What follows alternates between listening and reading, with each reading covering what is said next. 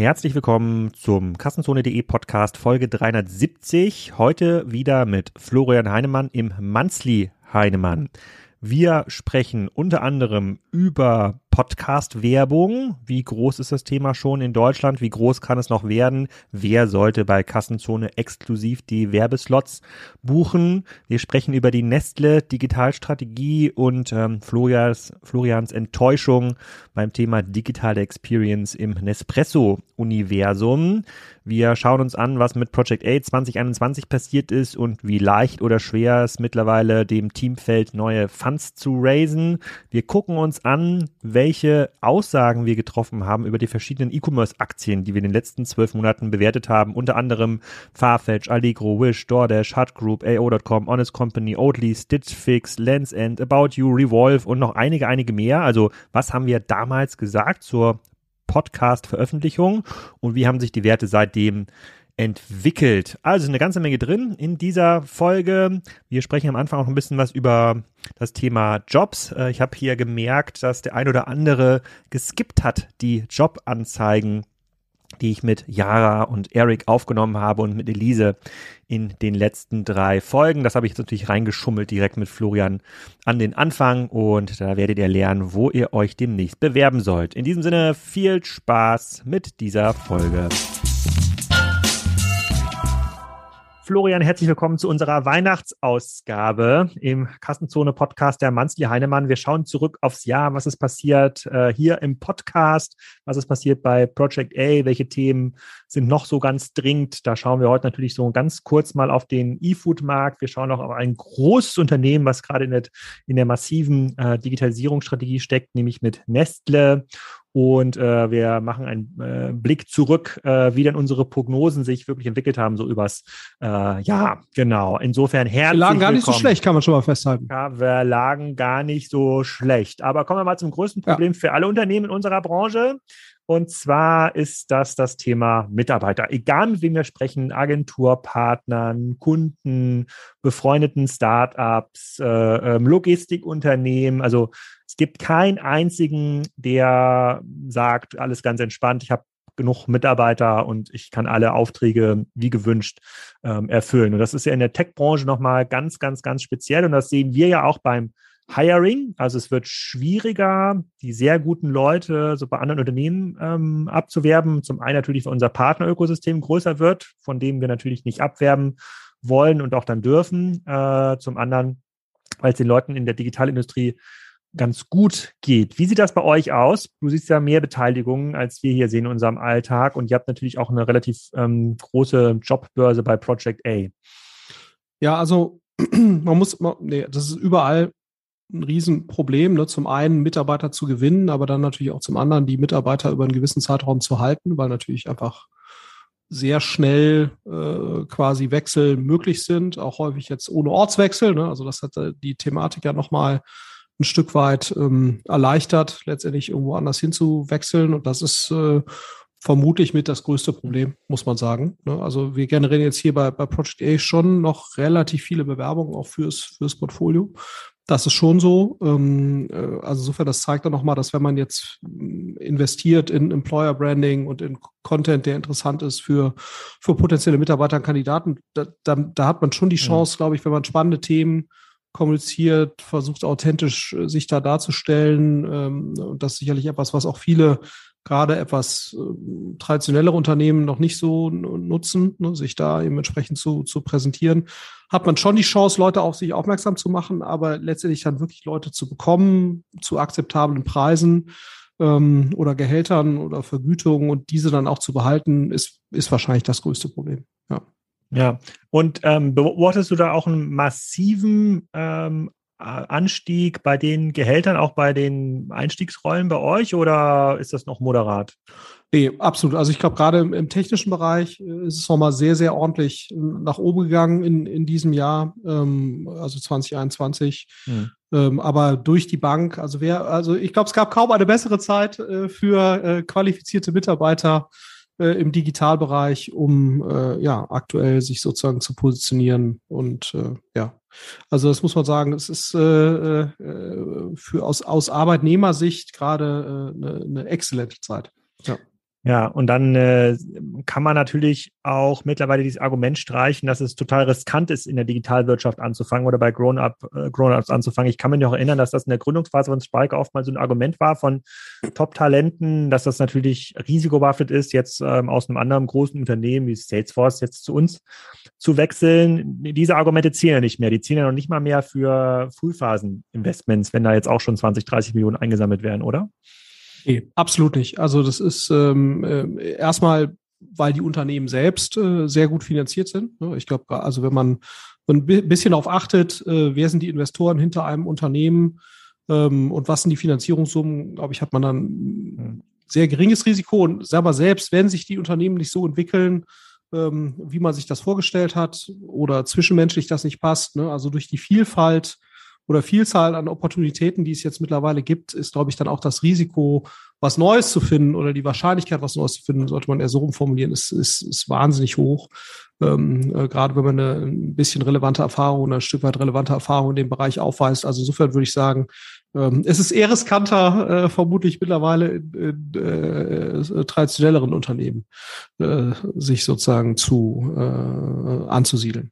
Und, und siehst du diese Diskussion, die jetzt ja gerade auch in der Startup-Gemeinschaft ähm, äh, geführt wurde im letzten Jahr und jetzt mit, ähm, jetzt mit äh, Linden auch nochmal nach oben kommt, das Thema Mitarbeiterbeteiligung. Ist das mittlerweile auch in einem Status ähm, oder ist das so erwartbar für Führungskräfte, wie das mit der, auch in den USA der Fall ist?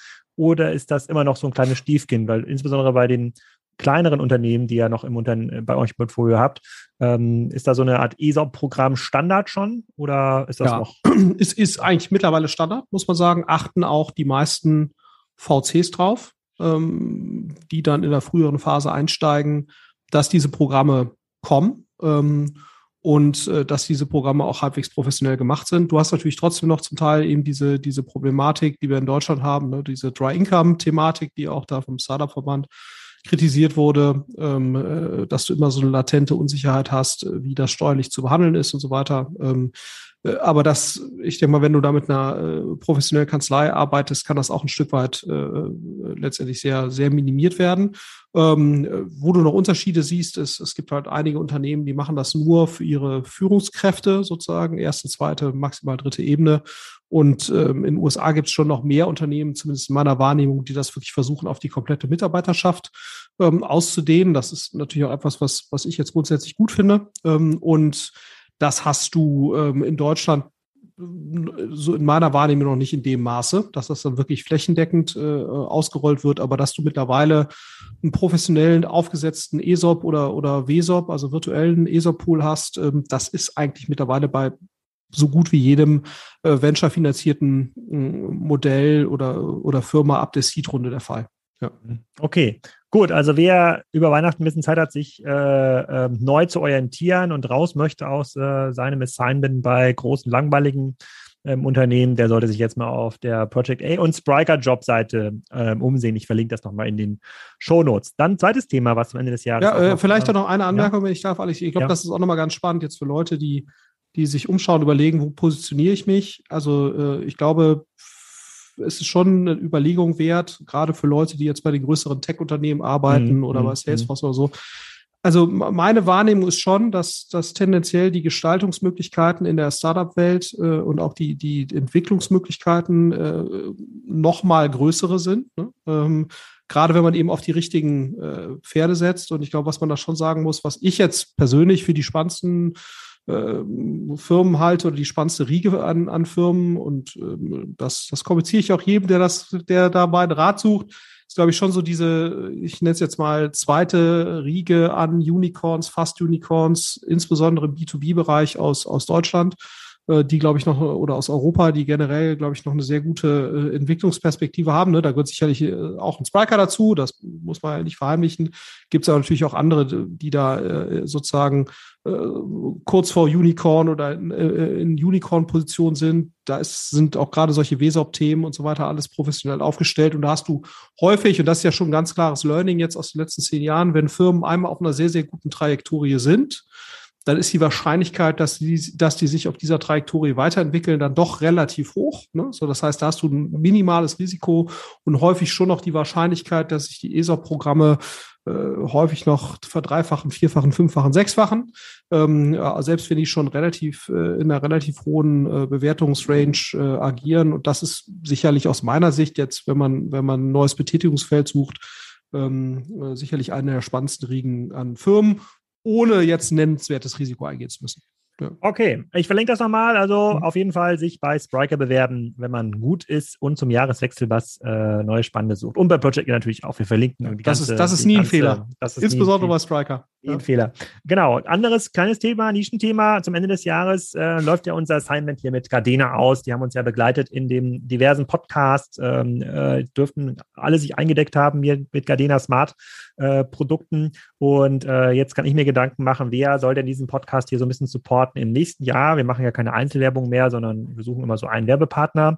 Da habe ich mich, mich mal umgehört bei den anderen Podcast-Sourcen. Da werden ja mittlerweile Wahnsinnspreise gezahlt für einzelne Folgen, exklusive Deals, äh, da gehen wir schon bei vielen Podcasts in Deutschland im deutlich sechsstelligen ähm, Bereich. Ähm, das scheint sich also als Werbekanal etabliert zu haben. Das war im letzten Jahr bei weitem noch nicht so, dass da jemand mal mehr als äh, 10.000 Euro gezahlt hat für eine Kampagne, auch über zwei, drei Podcasts weg. Das war absolute Seltenheit. Beobachtest du das auch? Also siehst du das öfter im Marketingmix auftauchen, das Thema Podcast? Ja, absolut. Also ich glaube, das wird natürlich ein Stück weit getrieben, auch durch, durch die großen B2C-Podcasts, ne? mhm. also so fest und flauschig, gemischtes Hack und so weiter, die, glaube ich, die Wahrnehmung in der Breite für dieses äh, äh Medium ähm, deutlich erhöht haben und natürlich durch, durch Leute jetzt wie, wie Podstars, ne, also der, der Produktionsfirma hinter OMR, die das ja professionell macht und vermarktet und auch im, im Business-to-Business-Kontext äh, eben äh, entsprechend vermarktet. Ähm, und ich glaube, das äh, führt schon dazu, dass, dass sozusagen die Wahrnehmung und die Priorität für Advertiser deutlich äh, gestiegen ist, ne? sowohl für traditionelle Advertiser, aber natürlich auch für viele von den ich nenne es jetzt mal response-conscious äh, äh, Startups, ne? also jetzt Leuten wie Blinkist, die, die da ja sehr aktiv sind, ähm, Inkit, äh, also ne, einige von diesen Medien-Startups, aber eben auch eine Reihe von, von B2B-Startups, die für sich erkannt haben, dass sie darüber eben ähm, schon eine relevante Response kriegen. Ne? An der Stelle siehst du aber auch gleichzeitig so ein bisschen die Schwäche von Podcast-Werbung. Das muss man natürlich schon sagen, dass die Professionalisierung da in dem Bereich was Trackbarkeit angeht, Standardisierung der Zählweisen und so weiter. Das ist alles natürlich auf einem Niveau, wo man eigentlich sagt, da müsste man eigentlich was dran tun. Da gibt es auch einige Startups in dem Bereich, die das versuchen, ähm, da eine höhere Professionalisierung zu erzeugen. Ähm, aber ja, also ich glaube, das ist auf jeden Fall äh, in den USA ja schon zwei, drei Jahre länger äh, als, als Werbemedium sehr relevant geworden. Aber äh, mich würde wirklich mal eine Statistik interessieren für 2021, wie da die Steigerungsraten waren. Aber ich denke, ist natürlich auch ein Corona-Profiteur, ne? das muss man auch sagen. Mhm. Ähnlich wie Netflix ist natürlich auch Podcast äh, oder Netflix oder Amazon Prime Video ist natürlich auch das ein, ein Corona-Profiteur. Ähm, aber mich würde wirklich mal eine Statistik interessieren. Gefühlt waren das auf jeden Fall deutlich über 100 Prozent Steigerung in diesem, in diesem ja. Jahr, was Volumen angeht. Ja, äh, ob wir da die 100 Millionen Euro Werbeerlös schon treffen in Deutschland, weiß ich noch nicht. Aber ich glaube, der Philipp Westermeier hatte recht, ähm, äh, dass das quasi schon ein Milliardenmarkt wird auf europäischer äh, äh, Ebene. Äh, äh, hier nochmal der Wink mit dem Zaunfall. Also wer Interesse hat, nächstes Jahr mit Kassenzone ein bisschen was zu machen. Äh, es stehen relativ viele sozusagen Projekte an. Transkriptionen müssen bezahlt werden. Der sozusagen die Webseite muss relaunched werden. Wir wollen ein bisschen in Podcast Post-Production investieren. Also äh, da müssen, müssen schon sozusagen ein paar Pausenbrote geschmiert werden. Meldet euch gerne. So, jetzt aber zum ähm, Ernst der Digitalisierung. Ich habe bei Nestle äh, gestöbert. Die haben gerade das virtuelle Investorenseminar 2021 abgeschlossen und verraten da drin, äh, was sie genau machen wollen im Bereich Digitalisierung. Und das habe ich mir angeguckt, mal rausgeschrieben, was sie machen wollen habe mir mal so acht Themen notiert. Wollt man deine Meinung, ob das schlau ist oder ob das nicht so schlau ist. So, ähm, großer Fokus ist natürlich dieser, die, äh, das, das Thema D2C. Ja, sie wollen quasi raus aus der Wholesale-Falle, sie wollen mehr mit dem Endkunden zu tun haben. So, Initiative 1. Von heute 200 Millionen ähm, Kundenkontakten pro Jahr über die diversen Brands, Nespresso, äh, Purina und, äh, und Co., wollen sie auf 400 Millionen ähm, Kontakte äh, steigern äh, bis 2025. Dazu gehören auch diese nicht transaktionalen Webseiten wie die Magi-Community. Was hältst du davon? Progressiv genug? Richtiger Ansatz? Richtige Kennzahl? Ja, also ich glaube grundsätzlich ne, für, eine, für eine FMCG, für einen FMCG-Spieler stärker ähm, in die direkten Kundenkontakt zu kommen. Das ist, glaube ich, klar, dass das Sinn macht, ne, weil natürlich schon die Verhandlungsmacht der Plattform, äh, sowohl der, der Amazons dieser Welt, aber natürlich auch der Revis und Edekas. Ne, also ich weiß nicht, ob du dich erinnerst, aber es gab ja vor zwei Jahren da diesen ja. Clash zwischen Edeka und Nestlé. Ne, und ja. Nestlé ist ja nach meinem Verständnis der größte FMCG-Spieler der Welt ähm, und äh, zumindest mal außerhalb von China und, ähm, äh, und äh, musste sich da quasi Edeka beugen, die dann einfach mal sie ausgelistet haben äh, für einen gewissen Zeitraum. Und ähm, insofern, das zeigt ja sehr klar, dass auch eine Edeka hier quasi eine Art Plattformfunktion hat, weil sie einfach den Kundenzugang haben. Ne? Und, ähm, und das ist natürlich für die FMCG-Spieler mittelfristig muss das zwangsläufig zu einem Margenverlust führen, ne? wenn sie da nicht ihre Machtposition äh, relativ gesehen zu den Reves, Edekas und den Plattformspielern wie jetzt Amazon ähm, erhöhen. Also dementsprechend, und da geht eigentlich nur D2C. Ne? Also insofern allgemeine Stoßrichtung sicherlich verstanden. Die Frage ist natürlich, wie, äh, wie D2C-tauglich ist das Produktportfolio von Nestlé? Ne? Also das ist sicherlich ein Nespresso, wo sie halt äh, die wundersame Tat geschafft haben, äh, äh, ein Kilo Kaffee für äh, wie 40, 50 oder 60 Euro zu verkaufen. Das ist natürlich äh, eine Wahnsinnsleistung. Äh, also über Nachhaltigkeit kann man sich jetzt streiten in dem Zusammenhang, aber ist natürlich äh, die Idee eines in sich geschlossenen Kapselsystems mit unglaublichen Kilopreisen.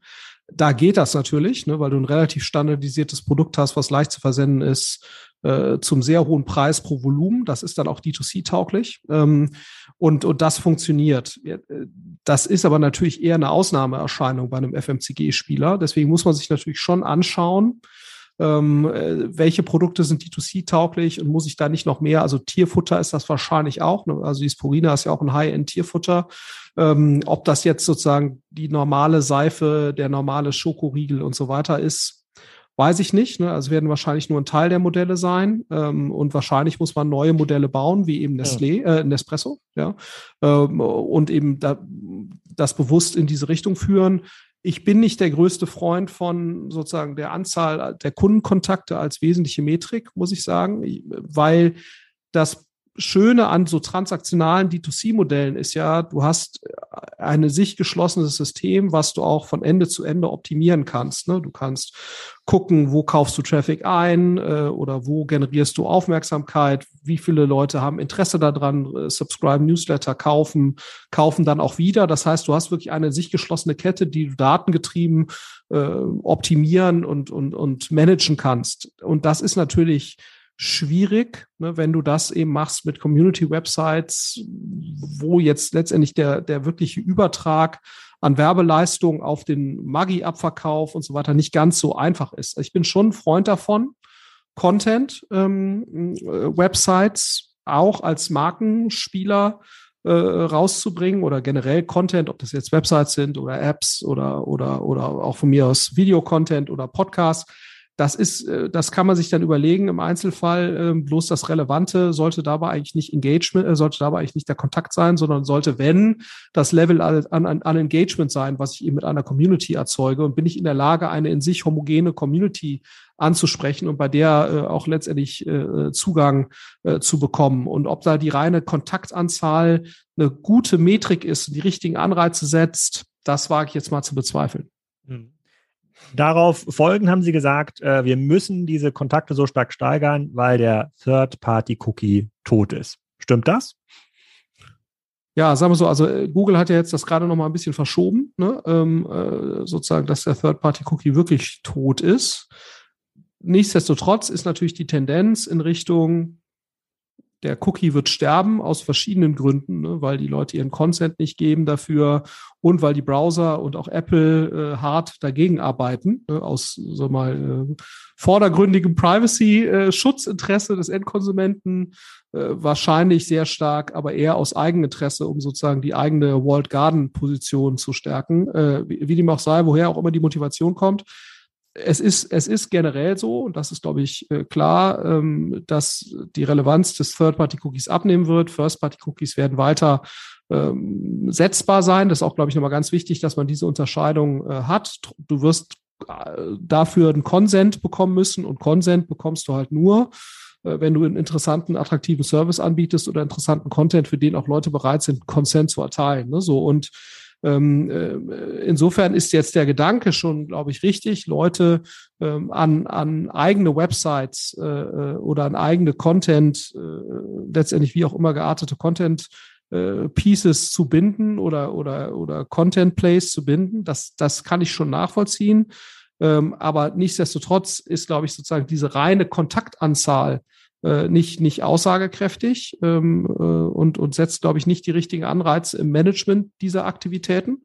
Ähm, und äh, und das ist, ist jetzt auch sozusagen für das, was ich jetzt als äh, First-Party-Data-Strategy, also ich fordere auch Leute, mit denen ich arbeite, äh, dazu auf, sich Gedanken zu machen, was ist eine First-Party-Data-Strategy, ne, die, die man verfolgen kann. Aber die aus meiner Sicht dem zugrunde liegende Logik ist ja, ich muss selbstständig Konsumenten, also ich muss selbstständig so attraktiv sein für Konsumenten, dass sie mir den Consent geben, dass ich weiter mit ihnen in Interaktion treten kann über Newsletter-Apps und so weiter. Ne? Und ich muss ein hohes Engagement haben. Und dieses Engagement muss ja entlang von Verhaltensdimensionen erfolgen, die mir, äh, die mich auch in die Lage versetzen, als Nestlé in dem Fall, äh, aussagekräftige Konsumentenprofile zu erstellen. Ne? Weil nur dann nützen mir ja die First-Party-Data Aktivitäten etwas, weil dieses äh, aussagekräftige Konsumentenprofil ist ja das, was ich dann brauche, um Leuten passende Recommendations zu machen, um, um äh, entsprechende Content Pieces vorzuschlagen. So und und deswegen äh, auch da ist aus meiner Sicht äh, der die reine Anzahl von Kontakten keine besonders aussagekräftige äh, äh, Metrik, äh, sondern es geht eben um Engagement und es geht um äh, Engagement entlang von handlungsleitenden äh, Dimensionen. Ne? Das kann natürlich sein, dass das dem jetzt noch zugrunde liegt und und die äh, Nestlé IR-Abteilung das aus äh, äh, sozusagen Vereinfachungsgründen weggelassen hat. Ähm, aber wenn das sozusagen so das Ziel ist, dann halte ich das für sehr kurz gegriffen. Gleichzeitig wird in der Präsentation auch erzählt, dass man sehr stolz darauf ist, die von diesen über 100.000, 200.000 Mitarbeitern, ich habe jetzt die genaue Zahl nicht im Kopf, haben mittlerweile 30.000 äh, 30 Mitarbeitern, die ähm, die äh, digitale Schule von äh, Facebook und Google durchlaufen, also die Google und Facebook University. Äh, bei der es ja nach meiner, und da korrigiere mich, vielleicht liegt da falsch, bei der es ja darum ähm, geht, dass man sich weiter an diese Plattform äh, bindet. Das hat aber Nestle als Erfolgskennzahl dargestellt. Darf man das so sagen? Das ist jetzt aber eine fiese Suggestivfrage. Alex. Nein, nein, ich, ich bin ja, der, du bist ja der Profi. Ich bin ja hier nur der Fragesteller. Ja, also Realität wird ja sein, ne, dass wenn jetzt Nestlé und, und äh, andere FMCGler Werbung schalten und versuchen, mit Endkonsumenten in Kontakt zu treten, dann wird das auch in Zukunft ähm, natürlich immer noch relativ stark über Google und, und die verwandten Produkte und Facebook oder Meta und die verwandten Produkte sein. Das ist, glaube ich, Realität. Ähm, sollte bis die, das bis die Maggi-Community mehrere hundert Millionen Mitglieder hat. Ja, vielleicht. Ja. Also man ist ja Backen und Kochen ist ja durchaus, mhm. siehe Chefkoch, ein emotionales Thema. Das ist ja das, äh, also man kriegt ja Leute schon deutlich leichter engaged, als jetzt äh, zum Beispiel zum Thema Bausparvertrag oder sowas zu diskutieren. Insofern das Thema mhm. Kochen ist jetzt nicht unemotional. Also insofern das, aber, aber man kann sich natürlich schon darüber streiten, ähm, ne, so sehr jetzt ich auch die Arbeit von, von Meta und Facebook äh, beziehungsweise Google Alphabet bewundere ob das jetzt der äh, ausreichend oder hinreichende Schulungspartner oder äh, sozusagen zur Verfügungsteller von Schulungsinhalten für meine Mitarbeiter sein sollte, darüber kann man äh, sicherlich streiten, ne? weil gerade an einer erfolgreichen First-Party-Data-Strategy äh, die, die ja eine Unabhängigkeit davon fordert. Ne? Das ist ja genau das, was jetzt ein About You recht erfolgreich gemacht hat, was ein Zalando recht erfolgreich gemacht hat, ist ja letztendlich ein stärkeres Unabhängigmachen von denen aufgrund von äh, Markenstärke und aufgrund von äh, Erfol einem erfolgreichen Content-Ansatz, der zu Engagement führt und der zu direkter Interaktion führt. Und, und das ist natürlich, sind natürlich alles Themen, an denen jetzt erstmal Google und Facebook, ohne denen jetzt bösen Willen zu unterstellen, äh, kein Interesse haben. So, insofern äh, kann das, äh, können die Digitalschule von Google und, und Facebook äh, vermutlich nur ergänzendes Material sein, mhm. äh, aber mit Sicherheit nicht das alleinige Material, mit dem man seine Mitarbeiter schult. Okay, dann gehen wir doch mal auf den Showcase überhaupt, wo diese ähm, äh, First Data Strategie ähm, aufgegangen ist bisher, nämlich Nespresso. Nespresso haben sie als leuchtendes äh, Beispiel in den Raum gestellt. Äh, da ist die Kundenexperience toll, da kann man äh, in Kontakt treten mit den einzelnen Kaffeebauern, äh, äh, die ja dort äh, ganz doll gepampert werden und wirklich die Geschichte des Cafés nochmal nachvollziehen. Ähm, die Präsentation wurde ausgestrahlt zu einem Zeitpunkt, als sozusagen ich und alle meine Freunde, Verwandten, Eltern den gleichen 15 Euro Nespresso-Voucher im Briefkasten hatten und personalisiert ähm, mit dem gleichen Schwellbetrag 15 Euro sparen bei, bei ab keine Ahnung, 100 Kapseln. Ähm, ich weiß nicht, ob du Nespresso-Kunde bist ähm, oder Nespresso-User bist. Wie outstanding hältst du denn die Nespresso-Experience? Also ich glaube, ähm, und ich glaube, das ist auch immer eine Sache, die man klar auseinanderhalten muss. Und das ist, äh, würde ich auch jetzt in dem Fall unterstellen, dass das auch hier nicht gelingt. Nespresso ist, ist ja sehr, sehr erfolgreich. Ne? Ist meine Warnung. Ich weiß jetzt nicht, wie sie sich aktuell entwickeln, aber ist natürlich ein absoluter Erfolgscase jetzt mal grundsätzlich. Mhm. Ich bin auch selbst Nespresso-Kunde. Ne? Ähm, Bewusstsein, dass das jetzt aus Nachhaltigkeitsgründen wahrscheinlich nicht optimal ist, aber es ist natürlich wahnsinnig convenient und insbesondere, wenn du über ein, sag mal, ein ganz ordentliches verfügbares Einkommen verfügst, ist das schon sehr gut, weil du halt ein guten Espresso bekommst mit sehr, sehr wenig Aufwand. Ne? Also du kriegst jetzt keinen äh, exzellenten Espresso, aber für den musst du halt relativ viel Aufwand betreiben. So, aber das ist der Grund, warum ich einen Espresso kaufe. Ne? Ähm, die App an sich und die digitale Experience sind aus meiner Sicht oder würde mich sehr, sehr wundern oder ich müsste mich sehr, sehr, sehr vertun, wenn die digitalen Produkte rund um Nespresso oder die digitalen Elemente der Nespresso Experience, wenn das die Gründe für den Erfolg sind. Aus meiner Sicht ist es eben eher quasi damals eine sehr, sehr hochwertige Positionierung in einer relativ wohlhabenden Zielgruppe, die halt bereit ist, äh, einen eigentlich irrationalen Preis für Kaffee zu bezahlen, weil es halt relativ convenient ist. Das, was da digital an Verstärkung passiert, sowohl im CRM als auch in der App, die App ist also wie ich nutze die ja regelmäßig, um da meinen Espresso zu kaufen. Die ist nicht äh, State of the Art, um das ganz klar zu sagen. Ähm, die, die ist jetzt nicht besonders gut. Die ist eher ein notwendiges Übel, was ich in Kauf nehme, um quasi die Kaffee-Experience zu haben, die dann wiederum gut bis sehr gut ist. Ne? Ähm, ähm, aber ich glaube, äh, da sollte man eben nicht, äh, und das machen ja, wie gesagt, den Fehler machen viele, weil ein Modell an sich erfolgreich ist, werden alle Komponenten dieses Modells für sehr gut klassifiziert. Und das ist, glaube ich, nicht so. Also ich glaube, wenn man das jetzt kritisch benchmarken würde gegen eine State of the Art D2C Experience, würde der digitale Teil dieser Experience eher schlecht abschneiden. Auch für mich auch. Für mich ist das eher Bad Practice. Äh, ich nutze ja den Web, Web, Webseiten. Ich wusste gar nicht, dass es eine App gibt. Siehst du, so, so weit hat mich die digitale Experience noch gar nicht gebracht. Ich bin froh, wenn sozusagen, äh, wenn ich mein, wenn mein Login auf der Webseite funktioniert. Ähm, und meistens muss ich dann doch wieder meine Orders neu zusammenstellen. Das ist gar nicht so einfach, ähm, aber äh, da stimmen wir schon mal nicht überein mit, äh, mit Nespresso. Ähm, dann nochmal zwei äh, kurze Sachen, bevor wir zu den äh, Project A Jahresrückblick 2021 äh, ähm, ähm, kommen. Sie sagen, Omnichannel ist, Omnichannel ist tot, der Kunde denkt nicht in Kanälen, aber wir müssen auch unsere Partner supporten beim Verkauf von Nestlé-Produkten. Äh, so, wenn du so einen Satz hörst, ähm, wie, wie ordnest du den ein? Sorry, also, ist, ist Omnichannel, Omnichannel ist tot. Der Kunde denkt nicht mehr in Kanälen. Deswegen darf auch ein Anbieter wie Nestle nicht in Kanälen denken, also nicht in äh, Omni-Kanälen, digital, Retail, Brick and Mortar. Aber Gleichzeitig müssen wir darauf achten, dass unsere Partner ordentlich bedient werden. Damit sind die Retail-Kanäle mhm. gemeint, also die Wholesale-Partner. Wenn du sowas hörst, ist das, klingt das für dich stimmig, nachvollziehbar, positiv oder eher nicht so? Also, es hört sich auf jeden Fall jetzt nicht besonders kundenzentriert an. Ja. Mhm. Ähm, und das ist ja eigentlich immer der Benchmark. Ne? Also mir ist ja egal, jetzt als Endkonsument, was jetzt irgendwelche Partnerschaftsüberlegungen sind, äh, ne, so. Und das ist ja, also, und wer da jetzt irgendwie wie fair behandelt werden muss oder gefühlt unfair oder was auch immer, das ist mir als Endkonsument ja egal. Ich will ja sozusagen in dem Kanal, den ich in diesem Moment wähle, eine State of the Art optimale Experience haben. Ne, so und, und, und ich glaube, wenn ich da anfange, Kompromisse zu machen, aufgrund von solchen Überlegungen ist das halt sehr schwer.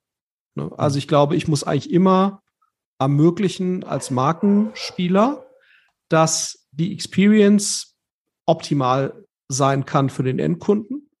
Und wenn da irgendwelche Interessenskonflikte bestehen oder wirtschaftlichen Benachteiligungen daraus resultieren, dann muss ich die eigentlich im Hintergrund in irgendeiner Weise managen und ausgleichen als FMCGler. Das muss ja eigentlich die Reaktion sein. Die Reaktion kann ja nicht sein, eine Anpassung der optimalen Experience in einem jeweiligen Kanal ähm, äh, zu Lasten sozusagen des, des Endkonsumenten. Ähm, und, und ich, äh, ne, und das ist jetzt genau, wenn du jetzt sagen würdest, so würde jetzt, muss man gar nicht bis Jeff Bezos gucken, so würde ein Tarek Müller halt nicht agieren, ne? So, und das ist, äh, oder, oder ein Robert Gens oder auch ein Dominik Richter jetzt hier von, von HelloFresh, ähm, äh, die würden halt immer sagen, wir müssen halt eine optimale Experience bieten für den Endkunden und dann gucken wir halt, wie wir den Rest da drumherum organisiert und gestaltet bekommen. Ähm, äh, aber man kann solche T Themen natürlich eigentlich jetzt oder Trade-offs jetzt nicht auf zulasten des Endkonsumenten austragen. Okay, letztes Statement. Ähm, Nestlé hat vor oder tut das auch schon, alle aktiven Kundenreviews im Internet ähm, zu monitoren und zu verfolgen und daraus zu entschlüsseln, was sind die nächsten Produkttrends. Also ich habe daraus mal interpretiert, sie schauen sich genau an, welcher Kaffee auf Nespresso.com gut bewertet wird, wie Produkte möglicherweise auf Amazon, wenn sie dort verkauft werden von Nestle oder von, von Partnern, bewertet werden, wie die laufen vielleicht auch auf den Retail-Kanälen ihrer Partner. Das kann durchaus ein Otto sein oder ein Rewe online. Ähm, ist das eine, äh, ist, ist das smart, so auf Kundentrends Suche zu gehen? Ja, ich glaube generell jetzt reale Kundenreviews äh auszuwerten, ergänzend zu den ja sehr umfangreichen Marktforschungsaktivitäten, die jetzt eine jede FMCG-Company ja unternimmt, ne, die traditionell ja quasi per Befragung erfolgt. Das macht, glaube ich, schon sehr viel Sinn. Ne? Also da irgendwie äh, einen gewissen äh, sozusagen, weil mein Gefühl wäre jetzt, das ist, wäre sicherlich auch mal eine sehr spannende Auswertung. Das heißt ja auch immer, äh, Reviews sind zum Teil gefaked und, und so weiter. Ähm, äh, ich würde, äh, also meine These wäre, die Aussagekraft von solchen Modellen oder von solchen Reviews steht der jetzt von realer Markt, von, von, von Marktfor also von befragungsbasierter Marktforschung nichts nach. Insofern hätte ich jetzt schon vermutet, dass es schlau ist, da eben hinterher zu sein und da irgendwelche Muster zu erkennen und das, das ist ja auch nochmal für mich einer der Kernvorteile von, von einem D2C-Ansatz, um wieder auf diesen ersten Punkt da zurückzukommen. Das Coole ist ja auch da, ne, du kriegst halt unter, unter realen Bedingungen, äh, unter realen Nutzungsbedingungen oder, oder während der Nutzung durch ein enges Monitoring der D2, des D2C-Funnels bekommst du ja ein relativ vieles Gefühl, gutes Gefühl dafür, wo Dinge haken und, und, und quantifiziert, wie viele Leute kommen eigentlich wieder und kaufen und so weiter. Das sind ja alles Dinge, äh, äh, auf, auf Einzelnutzerbasis, sind ja alles Dinge, die du relativ schwer abbilden kannst in einem, in einem indirekten Retail, Third-Party-Retail-basierten Modell. Also insofern, äh, das finde ich jetzt von den Punkten, die du jetzt gerade genannt hast, vermutlich jetzt den unstrittigsten zugunsten der, der Nestlé-Strategie. Also wir halten mal fest, äh, die Stoßrichtung ist korrekt. Möglicherweise ist die Konsequenz noch nicht groß genug. Also Fokus auf äh, Visits anstatt auf Transaktionen äh, zum Beispiel. Ähm, und die Nespresso Digital Experience, äh, diese herausragende, die muss uns nochmal vorgeführt werden vom Nestle Management. Die haben wir vielleicht noch nicht gefunden. Vielleicht sind mhm. wir da auch noch, einfach noch nicht äh, sozusagen in der richtigen Kohorte unterwegs. Jetzt, ähm, vielleicht aber, noch einen, ja? darf ich noch einen Punkt ergänzen? Also, ja, glaube, ähm, ich glaube, was wir jetzt nicht erläutert haben, das würde mich auch nochmal interessieren, wie Nestlé das machen will. Also meine Erfahrung ist ja so ein bisschen die oder auch Beobachtung, Nestlé und auch andere FMCGler sind ja sehr dezentral aufgestellte Unternehmen, ne? also ja. regional, dezentral, auch was Marken angeht, häufig dezentral. Und, und die Fragen, die wir jetzt gerade hier haben oder die Stoßrichtung, ne, die sind zwar global relativ klar, in die man, in dem man sich da bewegt, aber im Detail wie man jetzt gewisse Dinge macht im D2C-Bereich, im Engagement-Bereich und so weiter, sind das ja alles sehr, ja, äh, sozusagen sophistizierte Phänomene, wo du schon sehr genau wissen musst, was du eigentlich tust oder eben nicht tust und auch datengetrieben das ausprobieren musst, iterativ dich da dem richtigen Ansatz nähern musst. Und meine These und auch Beobachtung ist, das in einem dezentralen, in einem dezentralen Ansatz zu fahren, ist so gut wie unmöglich. Mhm. Ähm, weil du es nicht schaffst, sozusagen diese Art von Mindset und Denke an so vielen Stellen in einer Organisation gleichzeitig auf einem sehr guten Niveau hinzubekommen, zumal die auch sehr viel, da sehr viele Dinge zusammenkommen müssen. Ne? Du brauchst äh, State of the Art Digital Know-how, du brauchst State of the Art BI Know-how, du brauchst State of the Art Marketing Know-how, das alles auch noch dezentral, muss also zigfach replizieren. Das heißt, was aus meiner Sicht auch nochmal ein ganz wesentlicher Faktor bei dem Ganzen ist, ob das jetzt gut wird oder nicht, ist, äh, wie zentral da eigentlich Dinge passieren. Ne? Ähm, weil das ist eigentlich meine Beobachtung, dass du nur dann eine Chance hast, als, als Unternehmen hier wirklich ein gewisses Maß an Exzellenz zu erreichen, wenn du wirklich äh, Kräfte äh, und, und Kompetenzen und Know-how äh, zentral bündelst und solche Initiativen zentral treibst, ähm, weil du sonst eigentlich keine Chance hast, diese Gleichzeitigkeit von den verschiedenen Dingen, die halt erforderlich sind, äh, eben äh, in der Dezentralität zu gewährleisten. Darüber wurde leider nichts gesagt in dieser Investorenpräsentation, aber das versuchen wir nochmal äh, zu eruieren. Vielleicht hört der ein oder andere hier von äh, Nestle zu. Ich wäre gerne interessiert an dieser, ähm, an dieser Vorstellung über die Nespresso Experience. Dann kann ich auch mehr, würde ich mehr Kapseln kaufen. Ähm, so, jetzt aber mal zu Project A. Ähm, da ist ja eine ganze Menge passiert 2021. Wenn ich auf eure äh, Pressemitteilungsübersicht gehe, ja, da ist ja quasi jeden Tag passiert da ja was. Äh, 26. November, Project A leads Financing Round for Productivity Tool Flow Right, aha. Dann äh, 23. November, ihr investiert in äh, Yababa, das ist, glaube ich, dieser Ethno-Food-Lieferdienst äh, aus Berlin. Dann gibt es einen 22. November ein Exit in InsurTech Gabi ist sold to Experience für 320 Millionen Dollar, dann wieder ein Exit. Ähm, IOTA, im Oktober gab es keine Pressemitteilung, aber haben mal Urlaub gemacht bei Project A. Also, äh, mal die Project A-Welt 2021 aus der Sicht von Flo Heinemann. Wenn du so ein Recap machen musst und du musst dich wahrscheinlich jetzt für die große Weihnachtsansprache vorbereiten, da können wir schon mal ein bisschen üben. Ähm, wie war das Jahr? Ja, also äh, äh das Jahr war insgesamt sehr gut, muss man sagen. Ähm, das hat sicherlich auch ein Stück weit natürlich damit zu tun, dass generell die Digitalszene natürlich in 2021 auch noch enormen Rückenwind hatte, ne, weil so ein bisschen diese Corona-Unsicherheit, was heißt das? Ich glaube, dass Corona insgesamt was Schlechtes ist, da, darüber brauchen wir, glaube ich, nicht zu diskutieren, aber dass Corona natürlich digitalen Geschäften, jetzt mal von einigen Branchen abgesehen oder Verticals abgesehen, innerhalb des Digitalen tendenziell sehr geholfen hat.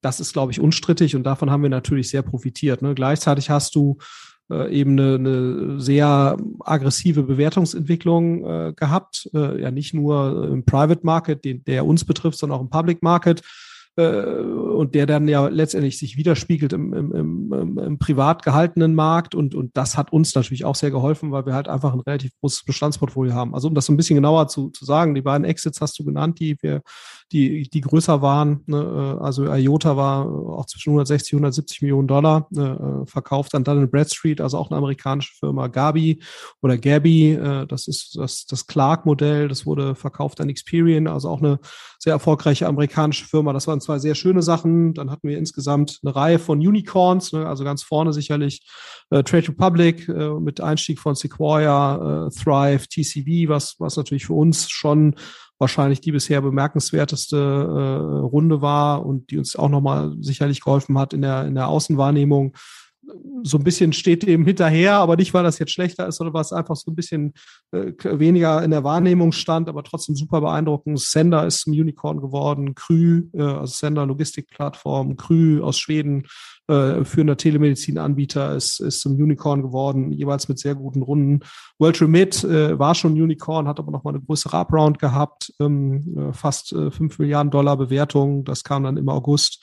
Hatten dieses Jahr wirklich eine Reihe von Unicorns, dahinter standen also ein bisschen die Finanzierungsrunden von Dixa, äh, Liquid, überall jeweils über 100 Millionen Finanzierungsrunden äh, zu, zu dreistelligen Millionenbewertungen, also sehr sehr schön. Ähm, hatten wieder eine Packon dieses Jahr, äh, ja. wo wir das erstmal so eine hybride Konferenz äh, gemacht haben. Das hat gut funktioniert, würde ich sagen. Ähm, also wir werden das auf jeden Fall nochmal so weitermachen ähm, auch äh, sicherlich den hybriden Ansatz noch mal ein Stück weit optimieren. Aber ich glaube, wenn man das gut macht handwerklich, und da sind wir eigentlich guter Dinge, Philipp Westermeister so ein bisschen skeptisch, dass das geht. Ich bin da eigentlich ganz, ganz guter ganz guter Dinge, dass du eine ordentliche äh, Vor-Ort-Experience haben kannst und gleichzeitig eine, eine gute digitale Experience. Also wir sind da guter Dinge. Äh, das hat eigentlich schon ganz gut funktioniert und, und haben aber noch zig Sachen, die wir besser machen können und wollen. Das, das war gut und haben insgesamt 16 Investments getätigt. Primär ähm, äh, auch frühphasige.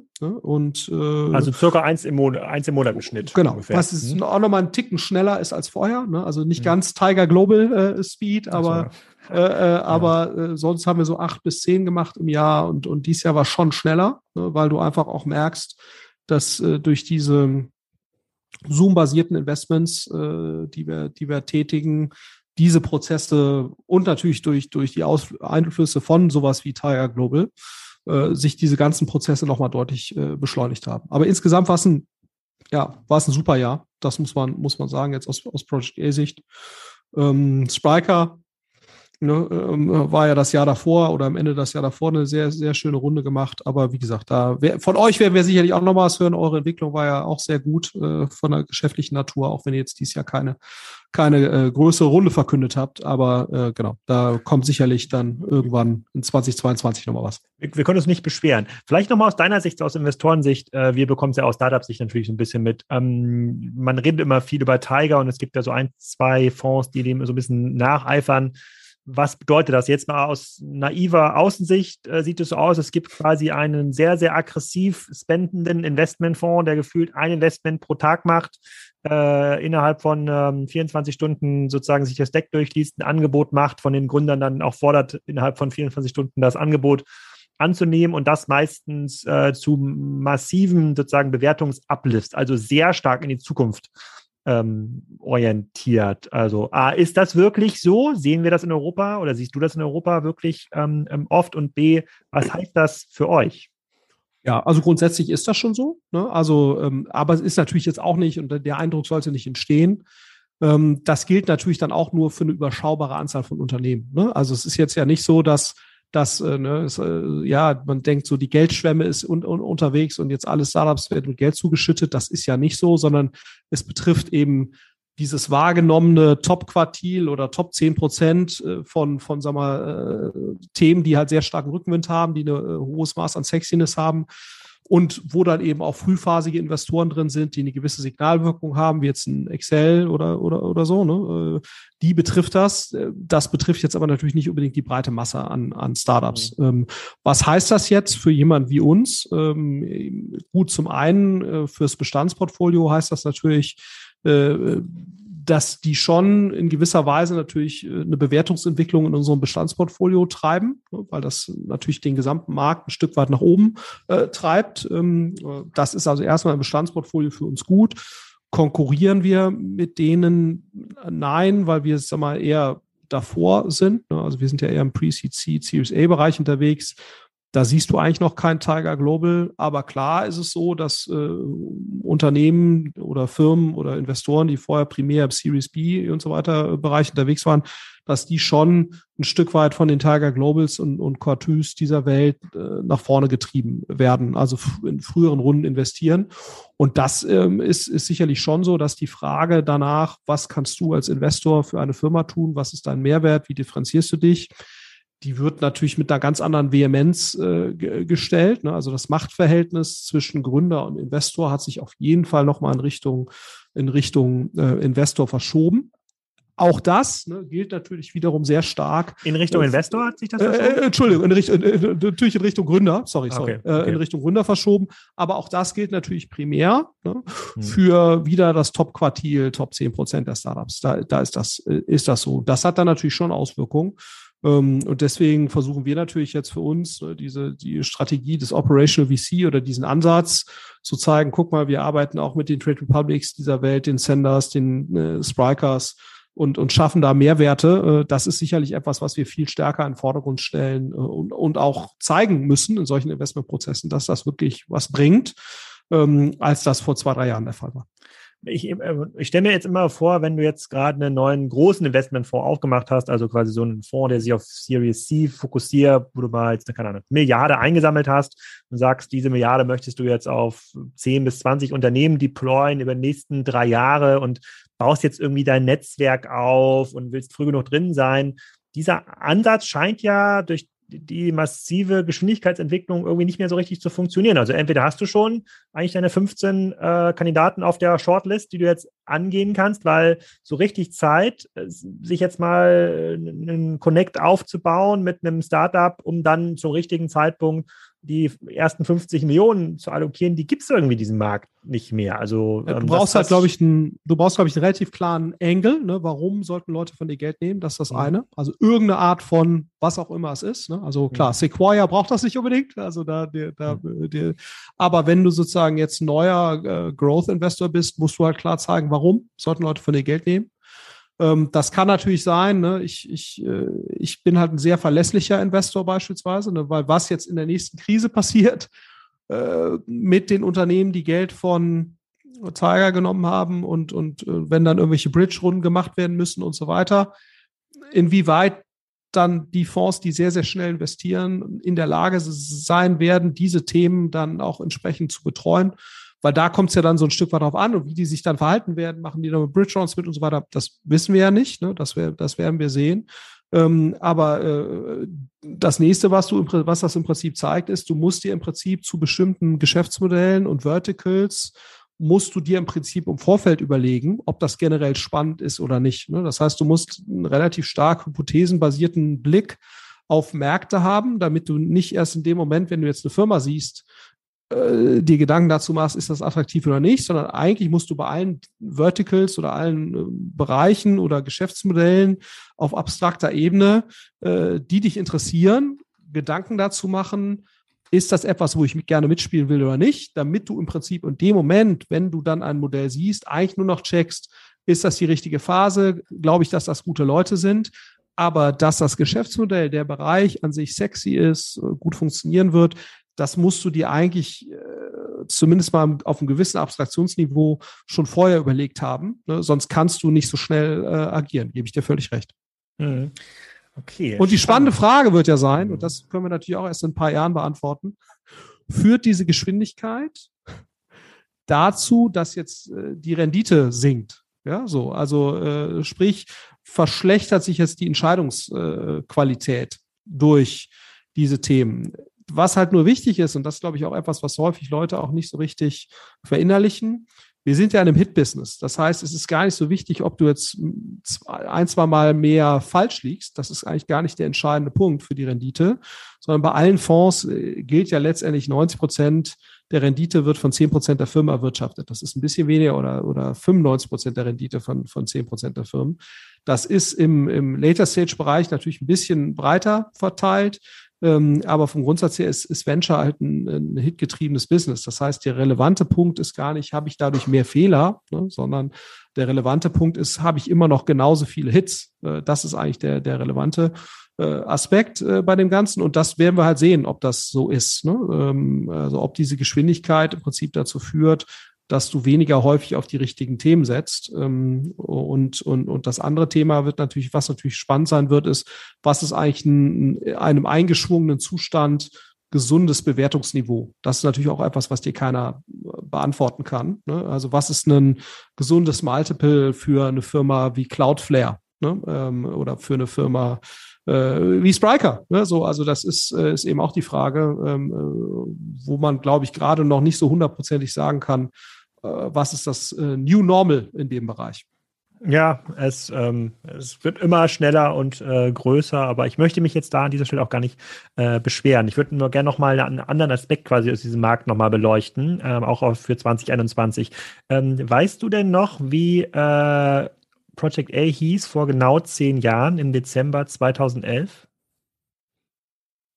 Da haben wir ja gerade, da gab es uns ja gerade genau. erst. Da hieß es gab Project schon eine Webseite. O das ja, hieß mir Or The Oryx Project. Genau, Project es gab nämlich ja. oryx-project.de. Das war nämlich mhm. eure Seite damals. Da deswegen ist auch die Spriker Antilope, unser Logo ist ja die Oryx Antilope. Daher kommt das ähm, mhm. tatsächlich. Und vor äh, zehn Jahren war es ja noch so, dass ihr mit eurer sozusagen Manager und auch äh, sozusagen Gründerhistorie ähm, Geld holen musste. Und dann war Otto einer der ersten großen ähm, ja, LPs. So, wenn du jetzt zehn Jahre später im Markt wieder Fonds ähm, äh, sozusagen suchst oder, ähm, oder aufbauen möchtest, das macht ihr ja regelmäßig, also ihr äh, sozusagen öffnet ja regelmäßig neue, neue Fonds. Ähm, jetzt mit dieser Historie, die auch 2021 ja nochmal ganz viele grüne Häkchen dahinter bekommen hat, mit Krü, Sender und, äh, und dem einen oder anderen mehr. Ähm, ist das jetzt so, dass dir die Leute die Türen einrennen und du wie bei Sequoia sagen kannst, ja, also eigentlich dürfen jetzt nur die Bestandsinvestoren, die vorher schon drin waren, nochmal ein neues Ticket schreiben und, und ihr könnt es euch jetzt aussuchen oder ähm, müsst ihr schon noch Klinken putzen? Nein, also ich glaube, ähm, wir sind mit absoluter Sicherheit nicht auf dem Niveau, wo sich jetzt ein Sequoia bewegt, die ja quasi da eine Warteliste haben, nach, nach mhm. dem, was ich so höre, äh, und äh, Fundraising quasi per E-Mail-Newsletter ja. funktioniert. Per Mailchimp. Ja, per HubSpot, ähm, HubSpot, HubSpot Funnel. Ja. Auf, auf, dem, auf dem Niveau sind wir nicht. Ist das jetzt, ähm, ist es jetzt so, dass das jetzt mit Sicherheit das für uns bisher leichteste Fundraising ist? Auf jeden Fall. Ne, das hat sich deutlich, deutlich so deutlich äh, verbessert. Natürlich auch deshalb, weil wir mittlerweile eben, wenn du so acht bis zehn Jahre unterwegs bist, dann kannst du eben auch, hast du ausreichenden Track Record, der lang genug ist, um auch mit institutionellen Investoren zu reden die du gar nicht davon überzeugen musst, dass jetzt Venture Capital die richtige Anlageklasse ist äh, oder äh, dass das eine vernünftige Anlageklasse ist. Das war ja das Thema vor, vor zehn Jahren, wo wir dann wirklich Corporates davon überzeugen mussten, macht es überhaupt Sinn, da zu investieren, sehr stark Storytelling basiert äh, und, und vertrauensbasiert da Commitments einholen mussten. Und wenn du mit institutionellen äh, Managern agierst, da weißt du ja, die haben jedes Jahr äh, eine Allokation in Venture Capital, die haben so und so viele Manager, die die sowieso schon äh, mit Geld versorgen ähm, und dann nehmen die halt jedes Jahr ein, zwei, drei neue Leute auf und schmeißen ein, zwei, drei von den schlechter performenden aus ihrem Portfolio raus und dann ist halt nur die, ist nicht die Frage, investieren die generell in Venture Capital, sondern investieren sie halt äh, in dich als nächsten Fonds. Ähm, und das ist halt eine sehr faktenbasierte äh, Diskussion ne? und die ist natürlich deutlich leichter zu führen, ähm, ähm, als das äh, jetzt sozusagen die Diskussion waren, die wir vor zehn Jahren hatten. Und ähm, äh, es ist auch auf jeden Fall so, dass wir mit einem, also schon natürlich immer noch Aufwand betreiben müssen und natürlich auch viele Gespräche führen müssen, ähm, aber dass wir sehr sicher, sag mal, mit einer sehr hohen Sicherheit unsere Fonds äh, raisen können und dort auch, äh, wenn wir das jetzt wollten, äh, einen sehr starken äh, Überzeichnungsgrad erzeugen können. Zumal wir bisher noch gar nicht mit irgendwelchen Fundraisern arbeiten, sondern es macht bei uns ja im Wesentlichen eine, der TIS, der diesen Prozess koordiniert. Ähm, und, und auch zum Beispiel äh, gar sehr begrenzt bisher amerikanische Investoren angehen, was, was man normalerweise eigentlich äh, dann auch machen könnte. Äh, und, und wie gesagt, deswegen kann man schon sagen, äh, dass wir, dass uns die Leute jetzt noch nicht die Bude einrennen, aber dass, dass wir uns mittlerweile deutlich leichter tun und auch mit der hohen Verlässlichkeit Fonds einsammeln können. Absolut. Und äh, der erste Fonds war ja so um, um und bei so 80, 100 Millionen, wenn ich das richtig in Erinnerung habe. Wenn, ja, wenn ihr jetzt einen, genau, einen neuen Fonds aufbaut, in welchen Größenordnungen passiert das mittlerweile? Ja, also das ist, der letzte waren ja um die 200. Ne, und, und der, wenn jetzt der nächste kommen wird, dann wird das wahrscheinlich so um die 50 Prozent größer sein. Ah, okay. Und das braucht man, weil aber sozusagen, weil ihr euch ein Segment höher bewegt, also später investiert oder weil die Runden einfach größer werden, also die Tickets teurer auch für auf PowerPoint-Niveau jetzt schon drei Millionen gefordert werden statt 300.000 vor fünf Jahren. Ja, also wir werden vielleicht auch mal selektiv ein bisschen später investieren. Haben wir auch gerade jetzt gemacht in, in eine Firma Way. Da haben wir in der, in der mhm. Series B investiert, was eher spät ist für uns. Also wir sind ja normalerweise Seed, Pre-Seed Series A.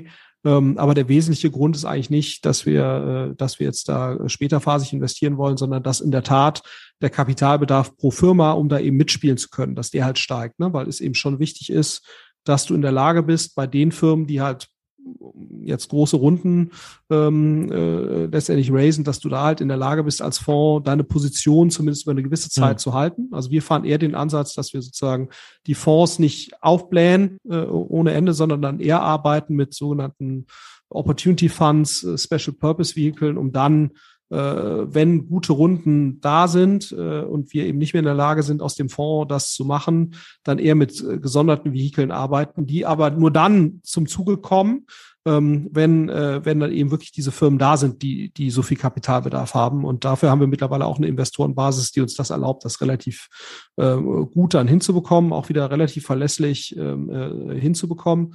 Ähm, das ist eher unser Ansatz. Es gibt andere, die fahren dann eher den Ansatz, ihre Fonds sehr, sehr stark zu vergrößern. Ähm, und wir halten es jetzt aber für schlauer, flexibler, mh, da den Investmentansatz eigentlich gar nicht so großartig zu ändern, sondern dann eher äh, mit einem flexibleren Opportunity- und SPV-Ansatz zu arbeiten. Okay, sehr cool. Also erstmal herzlichen Glückwunsch zu dieser 2021 Performance. Ich hoffe, es wird 2022 mindestens äh, genauso gut. Äh, wir werden ja hier mit dieser Taktung bleiben, hoffentlich, wenn wir nachher noch besprechen. Äh, kurz. Jetzt haben wir noch äh, 15 bis 20 Minuten Zeit, um mal zurückzublicken. Was haben wir eigentlich für Unternehmen betrachtet in den letzten zwölf Monaten? Wir haben in diesen zwölf Monaten so ungefähr zehn Folgen aufgenommen. Und was ist denn aus unseren Prognosen geworden? Ich teile mal hier meinen Bildschirm. Ich hoffe, du kannst das äh, ähm, direkt sehen. Dann haben wir das hier beide sagen auf dem auf dem gleichen Blick. Und wir fangen mal an. Äh, vor einem Jahr haben wir äh, betrachtet ähm, äh, Farfetch und äh, unter anderem auch Fressnapf. Ähm, aber äh, äh, wir haben uns vor allem auch interessiert noch für Allegro. So, und äh, bei Farfetch äh, ging unsere Meinung damals ein bisschen auseinander. Du fandst das eigentlich ein ganz spannendes Business. Ich war da sehr, sehr skeptisch. Ähm, und der Börsenkurs damals, also im Dezember 2020, lag bei 59 Dollar, heute bei 31, also knapp minus 50 Prozent.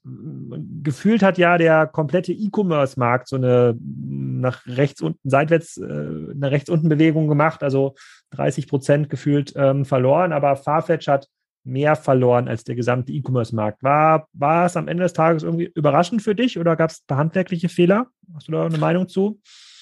Ja, ich meine, warum ich jetzt gesagt habe, ich finde das generell ganz spannend, ist ja schon auch zu sagen, der, der Versuch sozusagen so ein Ökosystem aufzubauen, ne, rund um dieses mhm. Thema. Ähm, aber natürlich schon sehr stark Storytelling basiert und es schlug sich natürlich, und das war auch das, was du, wenn ich das richtig in Erinnerung habe, mhm. zu Recht kritisiert hast, noch nicht so in den Zahlen nieder. Und das ist sicherlich gerade etwas, ne, was am Markt, wo du ja so eine gewisse Unsicherheit gegenüber E-Commerce-Modellen schon wieder spürst, ja. Ne, also am Public Market, wo wahrscheinlich sozusagen dieser Storytelling-basierte Ansatz dann eben nicht so verfängt ne, und wo dann mhm. eben der Kapitalmarkt oder die Analysten, weil sie eben auch, das muss man auch sagen, kommen wir ja gleich nochmal zu einem, zu einem exzellenten Kandidaten oder Vertreter dieser, dieser Spezies, ne, die halt sehr viel äh, versprochen haben und dann äh, sehr, sehr wenig delivered haben. Mhm. Ähm, und das ist, dafür ist Farfetch, also deswegen kommt das Farfetch sicherlich, also hoffe ich zumindest, äh, äh, ist, dann, ist dann sicherlich eher ein Stück weit zu Unrecht abgestraft worden, weil sozusagen sie eben ihre Story noch nicht so richtig mit Fakten hinterlegen können. Ja. Okay, dann frisch an die Börse gegangen, damals auch war gerade Allegro, der das polnische Amazon, jetzt ganz vereinfacht zusammengefasst, äh, die waren damals bewertet äh, mit, ich glaube, es sind Dollar umgerechnet, 23 Dollar, sind heute bei 9 Dollar, minus 60 Prozent, sind sogar noch stärker gesunken als ein, ähm, als ein Farfetch, obwohl das Businessmodell ja super solide war. Da war gar nicht so viel Storytelling. Es war einfach nur der größte polnische Marktplatz mit klassischen Netzwerkeffekten. Ähm, Hatte auch gar nicht so einen krassen äh, Forward-Looking äh, Multiple. Also es war gar nicht so eine, so eine crazy Zukunftsbewertung. Ich versuche mir die äh, Valuations nochmal reinzuschauen hier ähm, in, in meinem Tool. Also da sind wir heute bei einem sechsfachen äh, Next 12 Months ähm, Umsatz für so ein starkes Wachstumsunternehmen jetzt nicht außergewöhnlich hoch, oder? Ja, das hat mich jetzt ehrlicherweise auch gewundert, ähm, zumal die ja wirklich in Polen der absolute Platzhirsch sind. Hm. Äh, ist klar, es gibt immer so diese Amazon-Furcht, ne, weil natürlich auch Amazon da Logistikcenter sowieso schon hat, um auch den deutschen hm. Markt zu bedienen. Dann so, das, und, äh, aber man muss ja fairerweise sagen, du siehst ja auch in, in Holland, wo sich BOL auch sehr gut verteidigt, ja, trotz des Amazon-Starts. Also ich weiß nicht, was da ein Wissensstand ist, aber da äh, mhm. äh, hat sich jetzt die, die Position von, von BOL nicht wahnsinnig verschlechtert, trotz äh, einer Amazon-Präsenz. Ähm, äh, aber das ist eigentlich der einzige Grund, der mir einfallen würde, die Angst vor Amazon, weil an sich äh, steht Allego eigentlich äh, nach meinem Dafürhalten sehr gut da. Mhm. Ja. Ähm, also, ja. also, da siehst du quasi so, einen, so, einen, so eine Gruppenabstrafung, weil E-Commerce abgestraft wird, ist Allego abgestraft, dann auch noch irgendwie an der polnischen Börse im Wesentlichen gelistet, also nochmal so ein Sonder, Sondereffekt. Ja, ähm, okay. also ich, äh, ja, also, weil ich kann mir das ehrlicherweise sonst nicht erklären. Ich weiß nicht, wie es dir geht. Nee, also ich kann also dieser, dieser Fundamentalrückgang kann ich mir auch nicht erklären. Klar wird das dann so ein bisschen sozusagen pendelt sich dann ein mit den anderen Forward-Looking Multiples dann mhm. äh, und versucht sich anzugleichen, aber ich finde es auch zu krass. Ähm, Fast zwei Drittel Abschlag ja. ist schon ein Hammer. Das ist schon echt krass. Genau, dann kommt unser Lieblingswert. Äh, da haben ja die einige Analysten aus der Reddit-Community vor ein paar Monaten noch gesagt, äh, das kommt wieder zurück. Wish ist aber nicht zurückgekommen. Im Januar 2021 haben wir schon beide sehr skeptisch auf das Unternehmen geschaut und haben gesagt, uha, was soll denn daraus werden? Damals äh, war die Aktie 20 Dollar äh, wert, jetzt noch 3 Dollar wert. Der Wert der Aktie nähert sich an, an den Cash-Bestand des Unternehmens. Also ähm, äh, es bleibt eigentlich sozusagen äh, als Enterprise Value nichts mehr übrig, nur das Cash, was bewertet wird. Minus 82 ähm, Prozent. Und äh, nach allem, was wir so gelernt haben über Wish, ist das eigentlich noch eine, äh, äh eine recht harmlose Abstrafe. Es könnte noch weiter runtergehen. Ja, also es ist eigentlich, ne, ähm, es ist eigentlich nicht erkennbar, warum sich dieses Modell drehen sollte. Ja.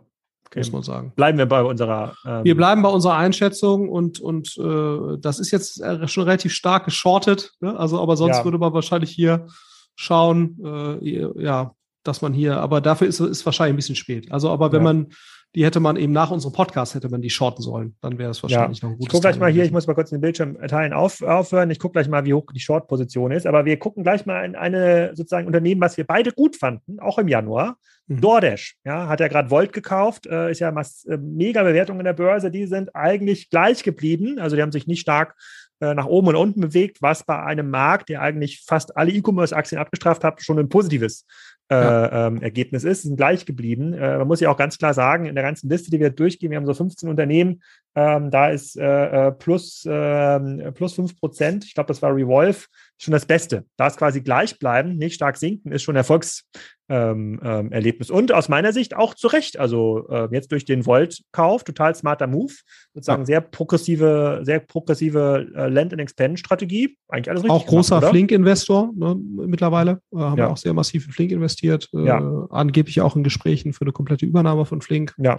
Ja, also insofern auch schlau. Ja, ja. Ähm, klar, man muss mal gucken, wie das jetzt mit dem Q-Commerce perspektivisch funktionieren wird. Ne? Ähm, mhm weil dann natürlich schon die Frage ist, wird sich das von Unit Economics rechnen, geht sich das aus und mhm. so weiter. Ähm, genau. Aber äh, generell, wenn man natürlich sozusagen auf diese Karte setzt äh, und Volt war da mit Sicherheit eines der spannendsten Unternehmen, die ja eher im Restaurantbereich unterwegs sind, aber auch äh, angefangen haben, Lebensmittel, andere Dinge auszuliefern.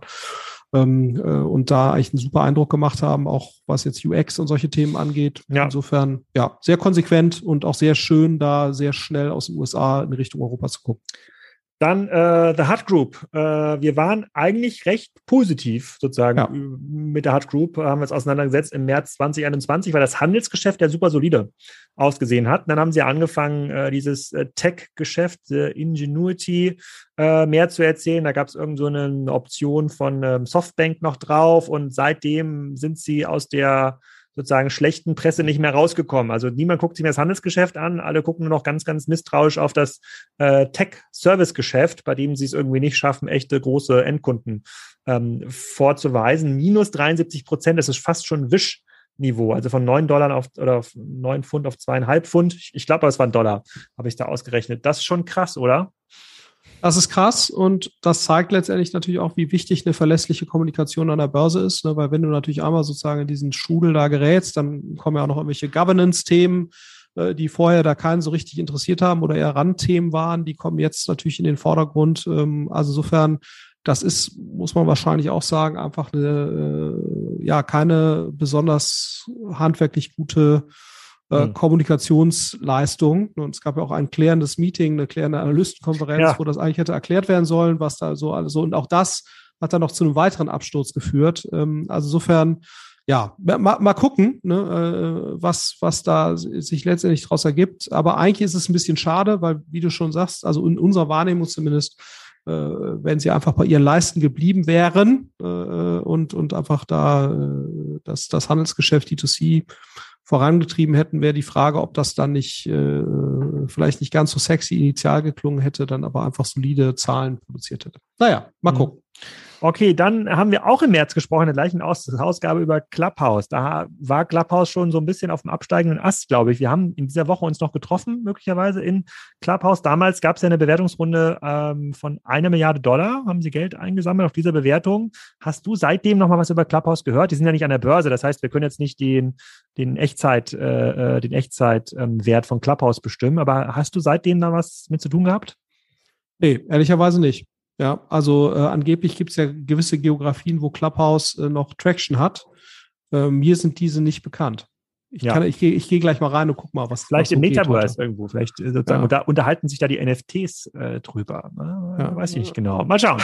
mal schauen. Dann haben wir hier so eine Gruppe an Unternehmen, die sind eigentlich sozusagen alle, haben sich alle gleich abgestraft. Wir haben AO.com, Honest Company, da waren wir beide sozusagen sehr, sozusagen sehr skeptisch, weil sehr schwaches Business eigentlich.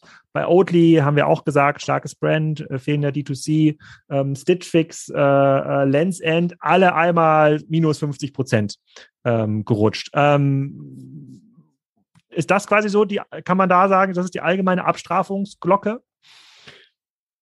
Ja, wobei ich jetzt finde, äh, bei Oatly haben wir uns ja relativ klar positioniert, ne, dass das eigentlich ein schönes Geschäft ist, aber einfach nur von, vom Umsatzmultiple, also was mhm. heißt schön ist, aber sozusagen jetzt nicht so richtig defendable, wahrscheinlich sehr angreifbar durch durch Eigenmarken, weil nicht so richtig differenziert. Äh, schon natürlich eine starke Marke im Verhältnis, aber eigentlich das Umsatzmultiple, was die haben, sehr schwer zu rechtfertigen. Und, und, und da finde ich jetzt, sind die mittlerweile auch wahrscheinlich auf ein Niveau angekommen, was, was okay ist. Ähm, mich hat es so, so ein Stück weit, äh, mich hat so ein Stück weit gewundert, dass Lens End äh, so verloren hat, weil die waren, haben sich ja eigentlich ganz gut, äh, ganz gut entwickelt gehabt. Mega, mega entwickelt, äh, ja. Äh, und und warum die jetzt so abgestraft werden, kann ich jetzt, also ne, ich hätte jetzt gesagt, Lens End wäre für mich jetzt deutlich stärker gewesen als Honest, beispielsweise, von der, von der ja. Substanz. Ähm, und deswegen finde ich jetzt es eigentlich ja. unfair, äh, dass, dass eine Honest äh, quasi ähnlich viel oder ja. auch ein A und O nehme ich eigentlich auch als, als stark wahr vom grundsätzlichen Operativen, auch von der Experience, mhm. die, die leisten. Da hat vertikaler Fokus auf ein Thema wirklich, macht da wirklich Sinn ähm, und, und warum die sich jetzt äh, da 60 Prozent nach unten bewegt haben, ja, also ist mir, äh, ähm, wie gesagt, Honest kann ich nachvollziehen. Äh, Stitch Fix habe ich mir jetzt die Zahlen ehrlichweise nicht angeguckt. Lens End wundert mich. Äh, Oatly finde ich, äh, finde ich wahrscheinlich ja. so fair.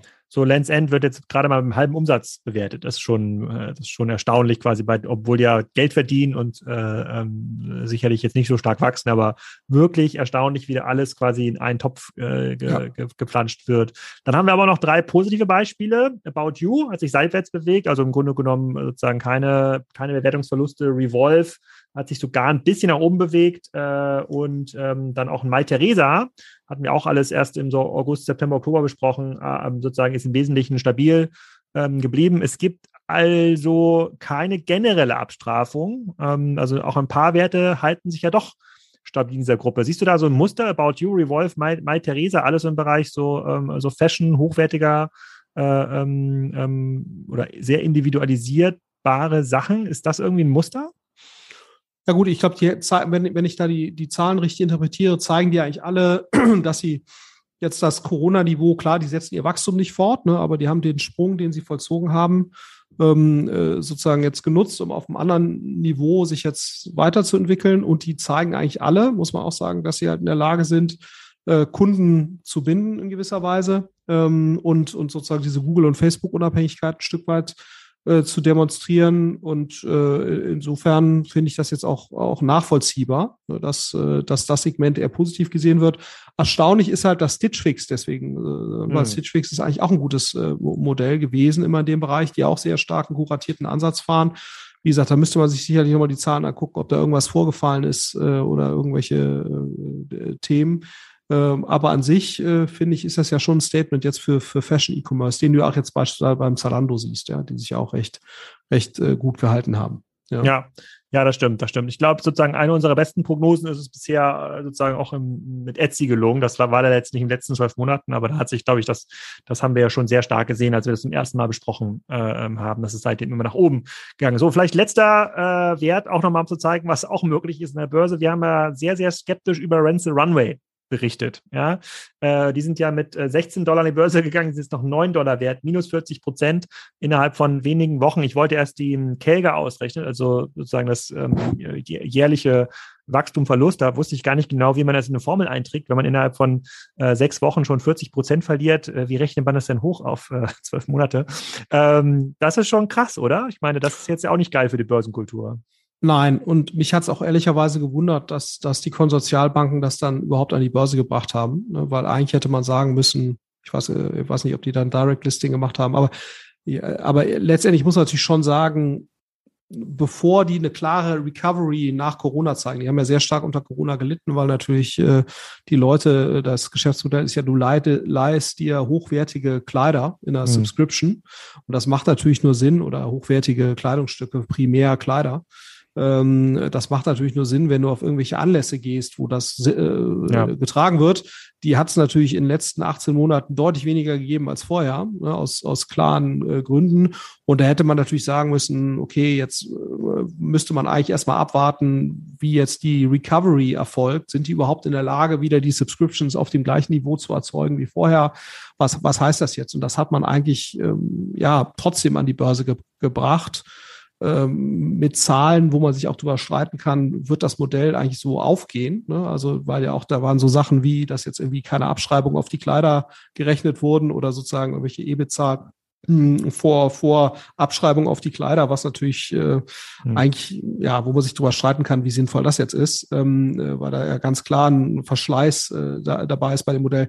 Naja, also an sich, das ist ein schönes Modell. Es passt natürlich auch so ein bisschen in die Zeit, wenn man sagt, ne, Circular Economy, irgendwo äh, und, und, und man möchte quasi, dass das Modell erfolgreich ist, aber äh, letztendlich muss man sich natürlich schon fragen, kann das ökonomisch so funktionieren? Ja, ja also wir müssen sagen, also grundsätzlich sind unsere äh, sozusagen Prognosen schon hingekommen. Wir waren bei den meisten auch gleich auf, außer bei Farfetch, da habe ich quasi nochmal, ich habe mir nochmal durchgelesen, die ganze Transkription, da hatten wir die größte äh, Differenz, sozusagen die größten Zweifel hatten wir immer an Wisch. Das ist auch mit der Abstand der größte Absteiger gewesen. Also ganz, ganz, ganz, ganz daneben liegen wir in der Regel nicht. Wir werden auch versuchen, das im nächsten Jahr so weiterzuführen. Es wird sicherlich wieder viele Börsengänge ähm, geben. Wir werden aber natürlich auch ähm, die ganzen Zahlen nutzen, die es jetzt ja quartalsweise gibt, um das mal wieder äh, zu besprechen. Also was passiert da eigentlich an den, bei den einzelnen Unternehmen und das auch entsprechend äh, nutzen. Wir schaffen es heute leider nicht mehr, nochmal über den äh, Foodmarkt zu reden. Da habe ich ja gerade mit Udo Kieslich einen Podcast aufgenommen. Das müssen wir in unsere Januar-Ausgabe äh, äh, verschieben. Da wird mich natürlich nochmal so ein bisschen dein Blick da aufgrund des ähm, ähm, Yabada, Yabeda, äh, ja, Baba. Ja, Baba Investments nochmal so ein bisschen dieser ja. Blick auf Ethnofood äh, äh, interessieren. Bedanke mich schon mal für deine Zeit, für die vielen mhm. Folgen hier. Viele Hörer äh, haben ja auch mir gesagt, das sind ihre Lieblingsfolgen äh, mit dem Flo Heinemann und wünsche dir ein äh, geruhsames äh, Weihnachtsfest. Ebenfalls. Und es gibt natürlich einen absoluter, absoluten Hörbefehl für den äh, Food-Podcast mit Udo Kieslich. Der war wirklich sehr gut. Habe ich mir auch schon auf einer langen Fahrt nach Brandenburg angehört. Der ist nämlich relativ lang. Aber der ist ja. auch wirklich, äh, ist auch wirklich sehr gut, muss man sagen. Ja, also in diesem Sinne auch von mir frohe Weihnachten und äh, wir sehen uns im neuen Jahr. Ich hoffe, das hat Spaß gemacht und ihr hört wieder rein in den nächsten Tagen, wenn wir unter anderem lernen können, wie der Holzhandel funktioniert. Da habe ich einen ganz spannenden Gast parat. Und wir haben den CEO von Knuspa am Mikrofon. Der kommt auch nächste Woche hier ins Kassenzone-Studio, ins virtuelle und erzählt so ein bisschen, wie die Expansion in München vorangeht und wohin da die Reise gehen kann. Die haben ja sehr, sehr ambitionierte Ziele. Darüber habt ihr ja schon einiges gehört im Udo Kieslich Podcast, wo wir den E-Food-Markt nochmal in Summe betrachtet haben. Ja, und dann gibt es noch ein, zwei Sonderausgaben rund um den Jahreswechsel. Und dann geht es im Januar schon weiter mit vielen neuen spannenden Gästen. Und bitte vergesst nicht, wenn ihr Gäste seht, Gäste hört oder über Gäste nachdenkt, die ihr gerne mal bei Kassenzone hören wollt, dann schreibt mir gerne eine E-Mail an alex.kassenzone.de. Entweder ähm, kennt ihr da schon jemanden und ihr könnt ein Intro machen oder ihr gebt uns zumindest einen Tipp, wer auf jeden Fall mal hier an das Mikrofon sollte. Das macht uns so ein bisschen das Gästemanagement einfacher. In diesem Sinne, ein schönes Wochenende oder eine schöne Woche, wann immer ihr auch diesen Podcast hört.